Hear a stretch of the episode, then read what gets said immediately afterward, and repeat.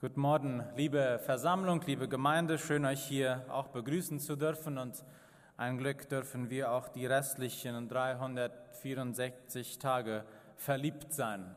Aber heute feiern wir das an einem ganz besonderen Tag. In unseren Predigten behandeln wir in diesem Jahr zwei besondere große Themen oder man könnte sagen, wir fahren auf zwei Schienen. Die eine, das eine große Thema, das wir in den Predigten behandeln, ist äh, Menschen der Bibel in Angst. Da haben wir letzt von Gideon gehört, die Predigt von Matthias Neufeld. Zum anderen predigen wir eine Serie zum Brief des Paulus an die Kolosser. Und wir haben heute den Text auch schon äh, gelesen bekommen von Sandor.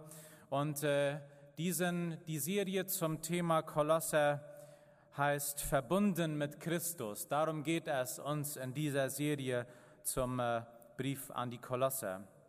Und in dieser Serie bringe ich heute dann die dritte Botschaft, ein Geheimnis zum Weitersagen.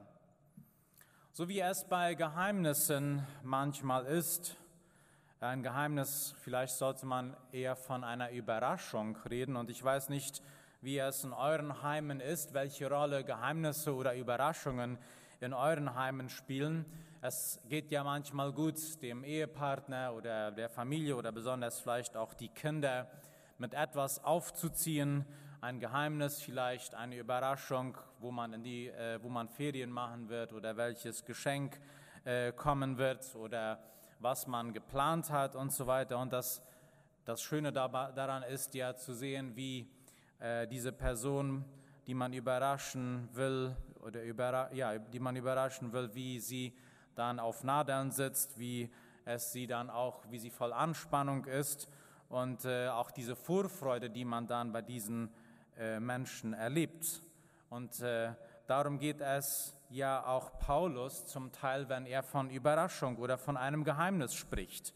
Er sagt uns nicht gleich in den ersten Versen im ersten Kapitel, welches dieses Geheimnis ist. Er kündigt es nicht einmal an, äh, sondern er spricht zu Anfang vom Brief, von seinem Brief an die Kolosse etwas anderes an, um erst einmal auch diesen, den Boden vorzubereiten sozusagen.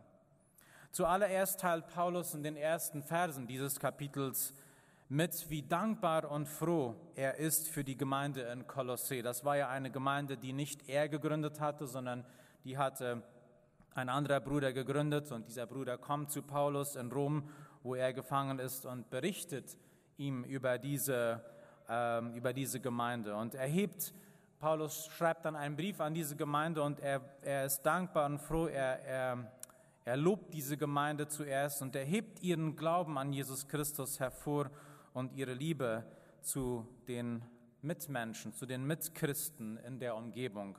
Zu diesem Thema sprach äh, Michael Giesbrecht vor einigen Wochen.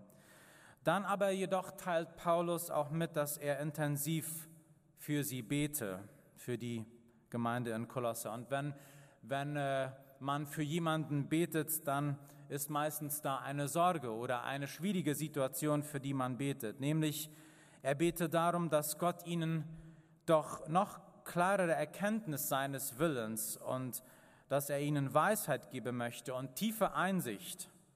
Und diese Erkenntnis, Weisheit und Einsicht könne ihnen nur der Heilige Geist schenken. Kein anderer Geist, kein anderer Philosoph könne ihnen diese Erkenntnis, diese Einsicht geben. Das sagt Paulus ganz bewusst zu den Kolossern.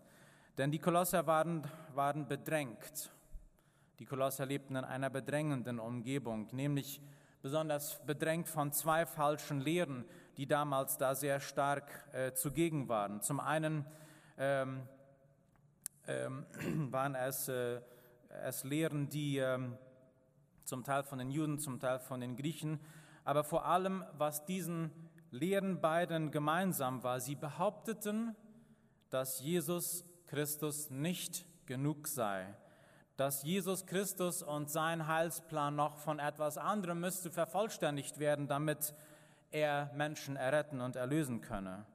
Und beide, beide falschen Lehren bestanden darauf, es müsse neben Jesus Christus noch etwas hinzukommen. Zum einen waren es die Juden, die Juden, die äh, äh, sagten, man müsse auch noch die Vorschriften und die Gesetze einhalten, äh, Traditionen. Und äh, sie behaupteten, dass diese dazu nützlich seien und dass sie erforderlich werden, um damit der Glaube und das Werk Jesu Christi komplett sein könnten.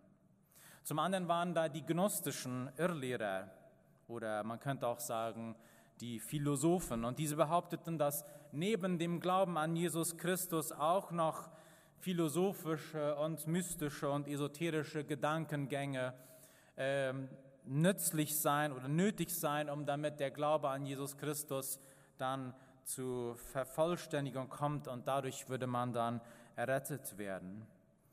Und damit die Christen in Kolossee äh, gefestigt in ihrer Hingabe zu Christus würden und damit sie nicht verunsichert würden, teilt Paulus ihnen dann aber in einem, in einem nachfolgenden Teil, wo er zuerst einmal diese Warnung ausspricht, dann beschreibt er in einem wunderbaren, beeindruckenden äh, Lied oder Gedicht, beschreibt er Jesu, Jesu Reichtum, Jesu Fülle, seine Herrlichkeit, seine Absolutheit, seine, seine Ganzheitlichkeit beschreibt Paulus in diesem, in diesem äh, Gedicht.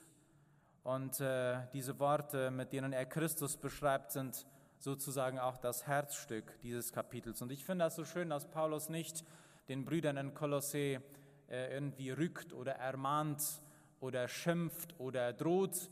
Sie sollen nur an, an Jesus Christus festhalten und diesen falschen Lehren nicht auf den Leim gehen, sondern er geht anders, anders vor. Er, er beschreibt ihnen diese Schönheit und die, die, äh, den Reichtum und die Herrlichkeit Jesu Christi, beschreibt er in diesem Lied und lädt damit dann die, die Christen in Kolossee ein, sich wirklich Jesus ganz hinzugeben und ihm zu vertrauen.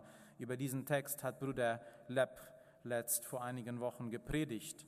Ich möchte nur ganz kurz einige Auszüge aus diesem Gedicht, aus diesem Lied von Jesus an Jesus Christus äh, hervorheben. Paulus sagt, dass Jesus Christus das Bild Gottes ist, dass sozusagen Jesus Christus ähm, Gottes Charakter und Gottes Absichten verkörpert. Wenn wir Jesus kennen, wenn wir seine, äh, seinen Weg hier auf der Erde kennenlernen, wenn wir uns mit Jesus Christus einlassen, das ist der einzige Weg und das ist der Weg, über den wir Gott kennenlernen. Jesus ist der Erstgeborene. Er war schon vor der Schöpfung da. Das bedeutet, er hat eine königliche Autorität über die Schöpfung. Er ist der Autor, der Schöpfer von allem, was existiert. Das muss man sich mal vorstellen. Äh, er ist nicht nur der Schöpfer von dem, was wir im, im Schöpfungsbericht in 1. Mose lesen, über das, was äh, Schöpfer von dem, was wir sehen, von allem materiellen, natürlichen, sondern Jesus ist auch der Schöpfer von allem Übernatürlichen, von allem, was, was wir mit unseren Sinnen gar nicht wahrnehmen können, aber auch vom, vom Weltall, von allem, was existiert. Jesus Christus ist der, der Dreh- und Angelpunkt von allem. Wenn es Jesus nicht gäbe, dann hätte alles hier keinen Sinn. Und Jesus ist aber nicht nur der, der Schöpfer von, von, dem, von, von dem, was existiert, sondern Jesus ist auch der Schöpfer von dieser neuen Menschheit, von dem neuen Volk, von der neuen Gemeinde. Er ist Schöpfer von dem, was wir heutzutage hier sind, nämlich eine, ein Volk von Christen, ein Volk, Volk von Jünger, Jünger Jesu, die aus verschiedenen Sprachen, verschiedenen Kulturen äh, zusammenkommen und die Jesus Christus verherrlichen wollen mit ihrem Leben. Und äh, durch Jesus Christus und durch seinen Tod und Auferstehung ist Gott gegenwärtig unter uns. Und das ist das, das Wunderbare, dass wir sterbliche Menschen erlöst und befreit worden sind und dass Jesus nicht nur für uns dieses Erlösungswerk vollbracht hat, das wir an Ostern feiern, sondern dass Jesus auch der ist, der für uns spricht. Er ist unser Rechtsanwalt, er ist unser Fürsprecher, wenn Satan uns anklagt oder wenn wir uns selber anklagen und wenn wir der Meinung sind, dass das, was wir tun, nicht ausreiche, denn das ist, ist ja tatsächlich auch so. Wir können niemals genug tun. Äh, und äh, durch Jesus können wir vor Gott wie perfekte Menschen dastehen. Und Paulus schließt dann dieses wunderbare äh, Gedicht, dieses Lied damit, dass er als Beauftragter dasteht, dass er diesen Auftrag bekommen hat, die Botschaft von Jesus Christus weiterzugeben. Und das ist interessant, er braucht hier das Wort des Diakons. Er ist ein Diakon des Wortes Gottes. Wir kennen Diakone aus unserer Gemeinde, aus unserem Gemeindeleben eher als diejenigen, die, die dienen, die anpacken, die, hilf, äh, äh, die, die helfen und so weiter, auch wenn, wenn Nöte da sind. Und Diakone sind sind die, welche auch beim Abendmahl das Abendmahl austeilen. Aber genau das möchte Paulus auch damit sagen. Die Diakone sind da in der Gemeinde, um uns beim Abendmahl äh, die, das Brot und den Wein zu geben, Nahrung. Und äh, wenn jemand in Not ist hier in unserer Gemeinde, in der Gemeinde oder durch Trauer, durch eine Zeit des Trauers geht, dann äh, kommen Mahlzeiten ins Haus. Die Diakone verabreichen, geben uns ähm, Speisen, Nahrung, materielle Nahrung. Und Paulus sieht sich als ein Diakon des Wortes Gottes. Er reicht uns geistliche Nahrung da. Und das ist, den, das ist der Auftrag, den er bekommen hat. Und diesen Auftrag, den Paulus bekommen hat von Gott, diesen Auftrag geht, macht er mit solcher Hingabe und Opferbereitschaft, dass er sich nicht von äußeren Umständen und Leiden aufhalten lässt. Und jetzt kommen wir zu dem Text, der heute uns in der Predigt äh, äh, leitet, nämlich Vers 24. Und da spricht Paulus von den Leiden. Ich freue mich, wenn ich für euch leiden darf, sagt er. Denn Christus hat für seinen Leib die Gemeinde gelitten. Nun gebe ich meinen Körper für das, was an seinen Leiden noch fehlt. Man könnte hier vielleicht den Eindruck bekommen, dass Paulus äh, hier etwas äh, sich äh, zu viel zumutet und sagt, äh, sein Leiden vervollständige das Leiden Jesu Christi, in dem Sinn, dass Je Jesu Leiden nicht, nicht vollkommen, nicht genug gewesen ist. Es ist aber nicht so gemeint von Paulus. Was Paulus hier sagt, er ist, sein Leiden ist eine Kontinuität, er ist, es ist eine Folge von dem Leiden, das Jesus Christus begonnen hat. Und solange wie wir Christen hier auf Erden leben werden, bis, er, bis Jesus wiederkommt, werden wir diesen Leiden und diesen, ähm, diesen Gegenwind, diesem Gegenwind ausgesetzt werden. Und Paulus sieht sich als einer, der in dieser Folge Jesu auch dieses Leiden auf sich nimmt. Paulus war in Gefangenschaft. Er war nicht unbedingt in einer zweimal zwei Zelle gefangen und in Ketten und wurde gefoltert. Das war gar nicht das Schlimmste dass er äh, da im Gefängnis war. Ähm, das Schlimmste für ihn war, dass er sich nicht frei bewegen konnte. Paulus litt darunter, dass er nicht weiter seinem Auftrag nachkommen konnte, den er so gerne tat. Wir wissen, dass Paulus viel gereist ist, ja, erste, zweite, dritte Missionsreise und das war Paulus Werk, das war Paulus Berufung. Er liebte es, umherzureisen und Menschen das Evangelium zu bringen, Gemeinden zu gründen oder auch die Gemeinden zu ähm, besuchen, die er gegründet hatte. Und plötzlich war er, äh, war er gefangen und hat ganz sicher Momente gehabt, wo er das auch von Gott nicht verstand, verstehen konnte. Warum muss ich hier denn gefangen sein, darf mich nicht mehr frei bewegen und Gemeinden besuchen? Ähm, und er hat sich aber davon da nicht abhalten lassen von seinem Auftrag, sondern er hat in dieser Gefangenschaft Briefe geschrieben und so auch diesen Brief an die Kolosse. Und man könnte sagen, dieses, diese Schreiben, die er da in Gefangenschaft äh, äh, verfasst hat, diese Schreiben sind bis heutzutage ein großer Segen für uns, für seine Gemeinde. Und äh, er ist dadurch vielleicht ein viel größerer Segen und hat eine viel größere Wirkung machen können dadurch, dass er gefangen war und er leidet stellvertretend für die Gemeinde. Er war sozusagen, in Spanisch brauchen wir dieses Wort, die Punta de Lanza von dem Christentum damals. Paulus war derjenige, der das Christentum ähm, voranbrachte, der evangelisierte, der missionierte. Und viele sahen in diesem Paulus äh, und in dieser neuen Bewegung, die er da gestiftet hatte, sahen viele eine, eine große Gefahr, besonders auch die Juden. Und das war für sie ein großes Anliegen, diesen Paulus äh, in Ketten zu legen, den zu bremsen, ihn mundtot zu machen. Und dadurch erhofften sie und versprachen sich, dass sie diese Bewegung, die Paulus in Gang gesetzt hatte, würden stoppen können. Aber Paulus ließ sich auf keinen Fall stoppen. er war sich seinem Auftrag bewusst und wenn er nicht reisen konnte, dann schrieb er halt. Wie können wir uns fragen, warum? Warum konnte, wurde Paulus nicht aufgehalten von seinem Auftrag? Und welche Gründe können wir bei Paulus finden, dass er sogar bereit war, Leiden auf sich zu nehmen und sogar behauptet, dass es ihm Freude bereite, äh, in Leiden diesem Auftrag nachzukommen. Wie konnte Paulus das sagen? Wie, wie kann man das zusammenbringen, dass er leidet, äh, aber dass es ihm Freude bereitet, diese Leiden auf sich zu nehmen? Und dieser Text, diese nächsten Verse, die jetzt folgen, geben uns eine Antwort dazu, warum er dieses sagen konnte. Was verursachte in Paulus diese Festigkeit? Den ersten Grund, den wir finden, gleich im nächsten Vers, und ich lese ihn, Vers 25, da schreibt Paulus, Gott hat mich beauftragt. Gott hat mich beauftragt, seiner Gemeinde zu dienen und bei euch seine Botschaft zu verkündigen. Hier ist dieser, diese ersten vier Worte sind hier das, die Antwort auf den ersten Grund. Paulus war sich seines Auftrages bewusst und er wusste, dass dieser Auftrag von höchster Instanz kommt, von Jesus Christus selbst, von Jesus höchstpersönlich hatte er diesen Auftrag bekommen, Diener des Wortes zu sein und zu predigen und zu evangelisieren. Diese Berufung von Paulus äh, kennen ja wir von Apostelgeschichte 9, wo er plötzlich auf dem Weg von Damaskus, wo er wieder vorhatte, diese Christen äh, äh, zu verfolgen und sie in die Gefangenschaft zu führen.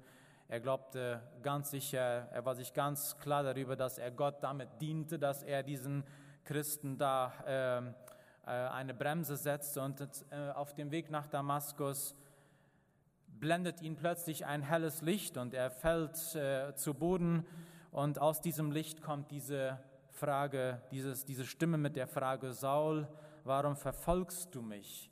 Und Paul und Saulus fragt dann zurück, wer bist du? Und dann kommt die Antwort, ich bin Jesus, den du verfolgst. Und diese Begegnung mit Jesus Christus war für ihn das Ausschlaggebende in seinem Leben. Diese, diese Berufung, die er da bekam, hat er niemals in Frage gestellt, sondern er war sich bewusst, dass dieser Auftrag von höchster Stelle kam und diese Begegnung machte von dem Verfolger Saulus, den Evangelisten und Missionar Paulus. Diese Berufung von oberster Stelle zweifelte Paulus nicht an, sondern er nahm sie als Befehl. Und das gab ihm die Überzeugung und die Kraft, das gab ihm auch dieses Durchhaltevermögen, auch, auch in, inmitten von, von äh, Schwierigkeiten, inmitten von Verfolgung und Gefangenschaft, mit Begeisterung seinen Dienst weiterzuführen und sich nicht stoppen zu lassen. Wie steht es mit deiner Berufung, mit deiner und meiner Berufung in deinem und in meinem Leben? Äh, gehen wir davon aus, dass nur Missionare, Prediger, vielleicht auch äh, Lehrer oder Evangelisten, dass nur sie berufen sind, haben nur sie eine Berufung zu dem, was sie tun?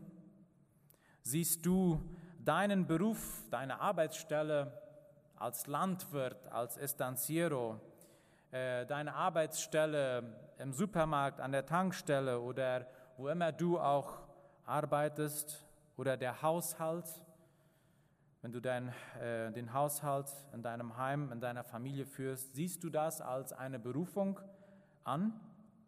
Denn in der Tat ist es eine Berufung. Wenn wir uns dessen bewusst sind, dass der Ort, an dem wir unsere Zeit und unsere Gaben einsetzen, eine Berufung ist, dass wir von oberster Stelle an diesen Ort berufen worden sind, gebracht worden sind und das sozusagen ein Befehl Gottes ist, dass wir das tun, was wir tun, wenn wir uns dessen bewusst sind, dass es ein, eine Berufung ist, dann wird das an unserer Haltung, die wir, mit der wir unsere Aufgaben tun, unsere Arbeit, einen Unterschied machen.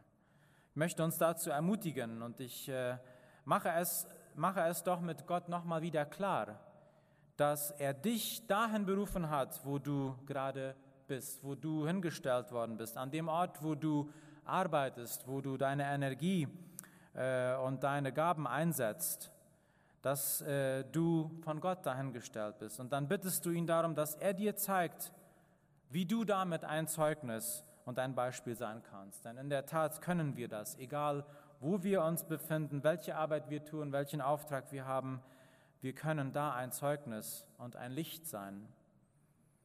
Dann wirst du wahrscheinlich auch äh, in Bedrängnisse und in Leiden kommen und Leiden erleben. Vielleicht nicht in dem Maß, dass unser Leben in Gefahr oder dass wir gefoltert werden, aber wenn wir Jesus Christus entschieden nachfolgen, dann wird diese Art, diese Überzeugung ähm, auch für viele ein Dorn im Auge sein und wir werden Gegenwind verspüren in verschiedene Art und, Arten und Weisen. Denn ähm, diese, diese Christen, diese Menschen, die ihre Arbeit, ihre Aufgabe als eine, einen Beruf, als ein, eine, einen Ruf Gottes ähm, erleben, die sind für, die, für, den, für unseren Feind, für den Teufel ein großer Dorn im Auge. Denn äh, die werden es mit ganzer Überzeugung machen. Und die Christen, die sich mit ihrem Glauben niemals so weit einlassen, dass es sie etwas kostet, sind für den Feind ja die besten Mitarbeiter. So kann man das auch sehen. Wir, wenn wir als Christen nicht tatsächlich uns mit ganzer Überzeugung an Christus festhalten und die Arbeit, die wir tun, als ein, eine Berufung ansehen, wenn wir es, dann tragen wir ja dazu bei, dass Christsein eben zu einer Sache wird, die man eben tut. Äh, man gehört einfach dazu, man ist Gemeindeglied und das ist die größte Nebensache im Leben. Und das ist, führt dazu, dass das Christsein zu einer oberflächlichen Sache wird. Ich möchte uns einladen, dass wir uns diese Frage auch noch einmal stellen. Und falls du vielleicht Zweifel hast und vielleicht schon lange auch den Ruf Gottes an einen anderen Ort gespürt hast, dann sei ihm gehorsam und äh, lass dich auf dieses Abenteuer ein, wenn er dich an einen anderen Ort, an eine andere Aufgabe ruft. Ein zweiter Grund dafür, dass Paulus bereit war, für seinen Auftrag zu leiden, war, dass er so voll und überwältigt war von der Botschaft, die er, die er zu verkünden hatte. Seine Begeisterung drängte ihn regelrecht dazu und diese Botschaft nennt er interessanterweise ein Geheimnis. Und das sind die Verse 26 und 27. Diese Botschaft, ich lese, diese Botschaft war in der Vergangenheit über viele Jahrhunderte und viele Generationen hinweg ein Geheimnis, sagt Paulus. Jetzt aber wurde es denen enthüllt, die zu ihm gehören. Denn Gott wollte ihnen sagen, dass der Reichtum der Herrlichkeit dieses Geheimnisses auch die anderen, auch für die anderen Völker bestimmt ist. Und das ist das Geheimnis. Jesus Christus lebt in euch. Und darin liegt die Hoffnung, ihr werdet an seiner Herrlichkeit teilhaben. Paulus spricht hier von einem Geheimnis. Und Geheimnis bedeutet hier aber nicht etwas Mysteriöses, etwas, das wir, das schwer zu verstehen oder schwer zugänglich ist, sondern es behauptet, es meint, bedeutet, dass diese Botschaft für lange Zeit, für viele Generationen hinweg verborgen war. Es war nicht zugänglich über viele Generationen. Es war nicht bekannt geworden. Man muss es sich mal vorstellen, dass die Kinder und die Teens, die hier erst äh, hinausgegangen sind in ihre Schulklassen, in ihre Unterrichtsklassen, ihre Programme, ähm, diese Kinder und Teens wissen viel, viel mehr von Gottes Heilsgeschichte als die meisten Personen im äh, als die Personen, die wir aus dem Alten Testament kennen. Äh, heutzutage haben wir die Bibel, Gottes Wort. Wir haben die Zusammenhänge zusammengefasst in einem Buch. Wir wissen dieses Geheimnis. Wir wissen dieses ganze, die, den ganzen Heilsplan äh, Gottes mit uns Menschen. Aber damals, diese Menschen wussten es nicht. Sie, sie, sie wurden von Gott in einer bestimmten Situation geführt und geleitet. Sie bekamen einen Auftrag von ihm. Aber so in dieser Vollständigkeit äh, von Gottes Heilsplan wissen wir erst seit Jesu, äh, Jesus Christus und seitdem Paulus dieses Geheimnis auch äh, ähm, überall verbreitet hat. Einige ahnten wohl damals etwas davon, aber diese Zusammenhänge sind uns erst seit, der, seit Jesu Wirken hier auf Erden bekannt. Und von diesem, von diesem Geheimnis spricht Paulus auch in Epheser in Epheser 3, wo er von diesem göttlichen Geheimnis spricht und dass er die Verantwortung bekommen hat, dieses Geheimnis zu erzählen. Und da finde ich, erklärt er das in Vers 6 auf einer sehr ähm, klaren Art und Weise, wo er spricht, diese bisher verborgene Wahrheit besagt, und da erklärt er wiederum dieses Geheimnis, dass die nichtjüdischen Völker gemeinsam mit den Juden als Erben eingesetzt sind. Wir alle, die Juden, aber auch wir anderen Völker, sind eingesetzt als Erben. Sie sind zusammen mit ihnen gerettet und haben zusammen mit ihnen Anteil an den Zusagen, die im Messias Jesu durch die gute Nachricht gekommen sind. Das Geheimnis, von dem Paulus hier spricht, ist ganz schlicht und einfach. Jesus Christus lebt in euch, er lebt in dir, er lebt in mir. Und darin liegt auch unsere Hoffnung. Wir werden ihn eines Tages sehen, wir werden eines Tages Teil sein von dieser Herrlichkeit. Das Geheimnis Jesu Christus, Jesus in euch, ist sozusagen der ganze Plan, den Gott mit uns Menschen hat und die Zuwendung, die Gott äh, gezeigt hat an uns Menschen. Adam und Eva, Sündenfall, Trennung von Gott, ewige Verdammnis. Das ist eigentlich, das ist ja die Ausgangslage von jedem Menschen hier auf der Erde, der Jesus nicht kennt. Und dann beruft sich Gott ein Volk, das Volk Israel, um durch Israel seine Größe und Heiligkeit zu zeigen. Und dann aber geht Gott noch einen Schritt weiter durch Jesus Christus offenbart er sich allen Menschen. Gott hat einen Weg geschaffen, über den alle Menschen gerettet werden können. Und dieses Jesus Christus in euch bedeutet auch einfach das, was es aussagt. Jesus lebt in mir. Und das ist ja in Wirklichkeit ein, ein ganz großes Geheimnis, über das wir oft so selbstverständlich oft hinwegschauen, dass Jesus in uns lebt. Das, wenn wir uns das mal überlegen, wie ist das eigentlich? Wie kann es sein, dass Jesus Christus in uns lebt. Und das werden wir, werden wir niemals hier auf Erden genau verstehen können oder nachvollziehen können, wie das ist, aber wir, wir merken es. Wir wissen, dass Jesus in uns lebt und dass er eine Veränderung in unserem Leben geschaffen hat.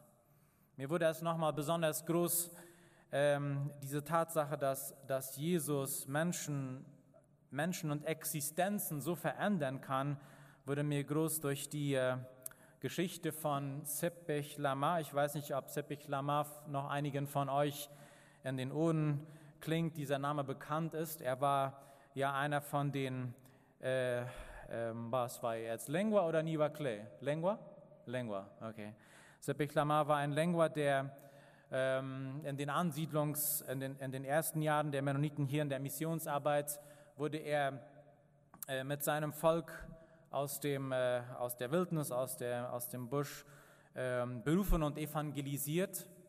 Und ich stellte mir das dann vor, ein Mensch, eine Person, die äh, in diesem Urvolk gelebt hat, umgeben von ihrem Geisterglauben, vom Animismus, die in Angst lebten, die ähm, überhaupt gar nichts äh, von dem Leben kannten, das äh, Jesus uns Menschen geben kann. So ein Mensch erzählt in einem Zeugnis, das habe ich in dem Schreiben vom 50-jährigen Jubiläum von Fernheim, da ist es beschrieben. Und da, da schreibt er, dass er in, bei einer Evangelisation wurde er angesprochen dann von, von einem der Evangelisten und sie fragten ihn, ob er schon bereit wäre, sein, äh, sein Leben Jesus zu übergeben. Und er sagt, nein, er war noch nicht bereit, aber er hätte große und wunderbare Dinge gehört, aber er war noch nicht so weit, sich Jesus hinzugeben. Dann vergeht eine Zeit und dann irgendwann hat er dann diese Gewissheit, ja, ich brauche Christus und ich übergebe ihm mein Leben. Und wir wissen, dass er später ein, ein bekannter ähm, Gemeindearbeiter wurde unter den Lenguas. Und da ging mir das nochmal so unter die Haut, wie Jesus Christus mit seiner Botschaft Menschen erreichen kann, die vorher absolut keine Ahnung hatten und die in einer ganz anderen Welt gelebt haben. Und wir lesen hier in in diesem Vers 27, darauf möchte ich noch kurz eingehen, da sagt es, Gott wollte. Gott wollte uns dieses Geheimnis kundtun. Und dieses Wollen ist nicht nur gemeint, so wie wenn wir etwas wollen, wenn wir einkaufen gehen wollen oder wenn wir äh, das Haus putzen wollen, sondern wollen ist hier gemeint, Gott hatte den Wunsch, er hatte ein Verlangen, er hatte sogar, Gott hatte sogar Lust dafür, diese Botschaft an uns weiter, äh, uns Menschen weiterzugeben, sich uns zuzuwenden. Seine Liebe trieb Gott dazu an, seinen Willen den Menschen zu äh, kundzutun. Und das ist äh, für mich hervorragend. Das ist für mich so beeindruckend, dass, dass es so hier beschrieben wird, dass Gott wirklich mit ganzer Hingabe und mit ganzer Lust uns die seine, seine Liebe äh, zeigen wollte. Vielleicht sind wir jetzt etwas enttäuscht, wenn äh, Paulus spricht so begeistert von einem wunderbaren Geheimnis und auch der Titel von der Predigt heute. Und der Prediger hier vorne, der spricht von einem Geheimnis und letztendlich ist es eine so bekannte alte Wahrheit, die wir schon seit eh und je in der Sonntagsschule auch schon gehört haben, dass Jesus Christus in uns lebt und dass er einen guten Plan für unser Leben hat. So ging es mir auch, als ich diesen Text las.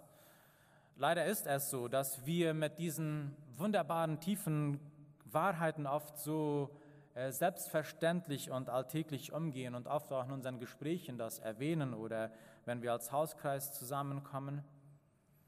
Viele geistliche Wahrheiten, die uns so bekannt sind, denk, darüber denken wir oft gar nicht mehr so nach. Und ich möchte uns alle einladen, dass wir, und das ist mein Wunsch, dass wir neu ergriffen werden von dieser Wahrheit, von Gottes Plan, dich und mich aufzusuchen, dich, äh, äh, sich uns zuzuwenden und, und uns zu erretten und dass er, dass er Lust und Verlangen hat, mit uns eine Beziehung aufzubauen.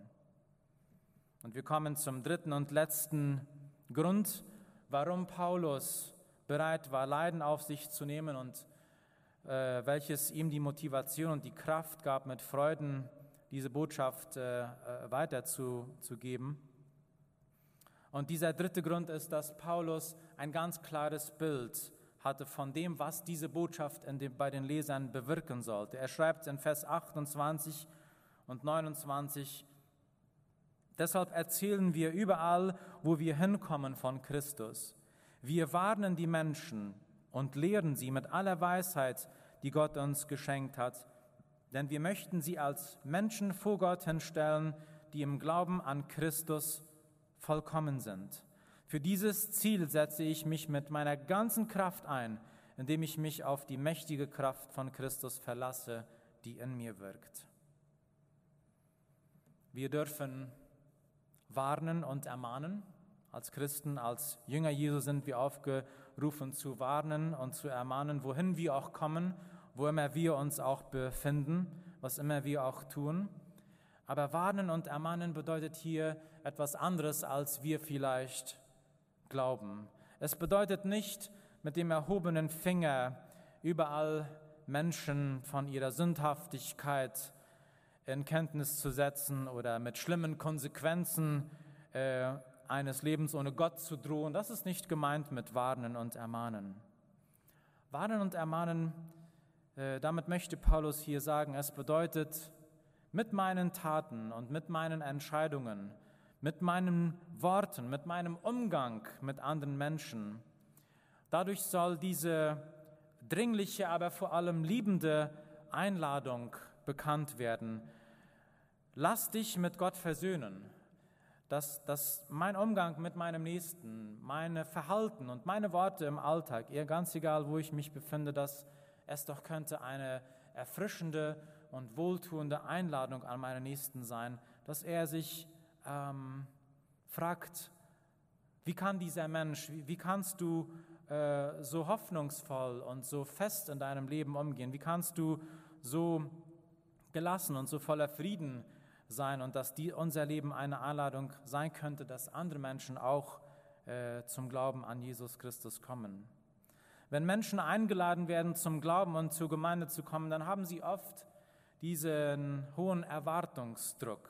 Den vernehmen sie oft von uns als Gemeinden, als Gemeindeglieder, als Christen. Sie meinen, erst eine lange Liste von Bedingungen erfüllen zu müssen, um Christ zu werden. Das habe ich immer wieder gehört von Menschen, die sich nicht zum Glauben entscheiden können. Und wenn sie sich für Christus entschieden haben, dann glauben sie, sie müssten viele Vorschriften einhalten, das Leben macht keine Freude mehr, man darf ja nichts mehr und so weiter. Und vielleicht, vielleicht tragen wir als Gemeinden auch ein bisschen dazu bei, zu dieser Vorstellung, dass es so ein, ein Leben voller Vorschriften und so weiter ist. Das ist mein Anliegen und Wunsch. Wollen wir ihnen diese Last nicht auferlegen, sondern wollen wir sie einladen, und willkommen heißen.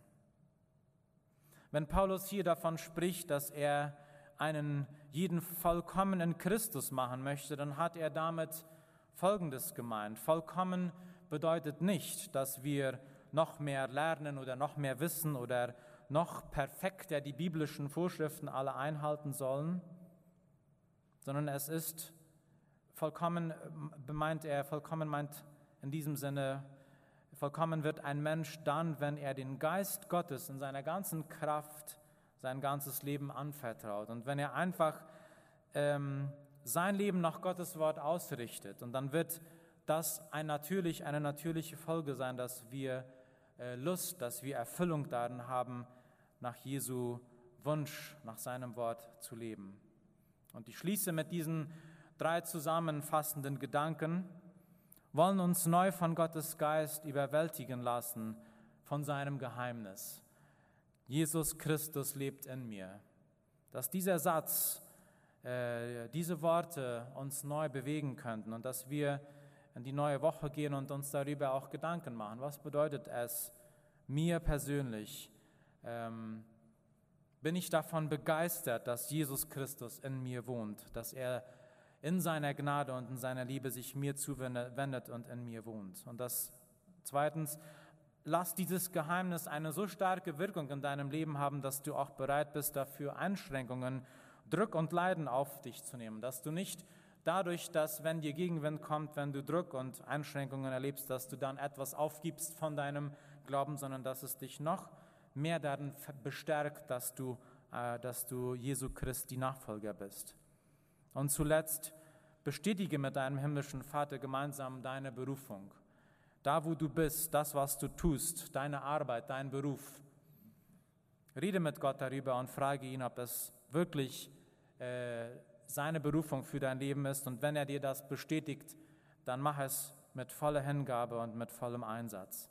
Und falls du heute durch diese Botschaft angesprochen worden bist, äh, dich Jesus Christus zu nähern oder vielleicht auch das erste Mal dich interessierst für den Glauben an Jesus Christus, dann hast du die Gelegenheit auch äh, mit mir darüber zu reden. Du bist eingeladen dafür. Ich möchte abschließend beten. Neigen wir unser Haupt oder äh, wie immer nehmen wir die Position ein, mit, in der wir uns wohlfühlen, um mit Jesus zu reden. Danke Gott, dass du heute mitten unter uns bist und dass du uns durch Paulus Worte aufrufst, äh, dieses Geheimnis neu ähm, groß werden zu lassen in, unserem Leben, dass du deinen Sohn hier auf, auf die Erde gesandt hast und dass du dadurch äh, es uns klar machen wolltest, wie äh, gerne du mit uns eine Beziehung aufnehmen möchtest und wie stark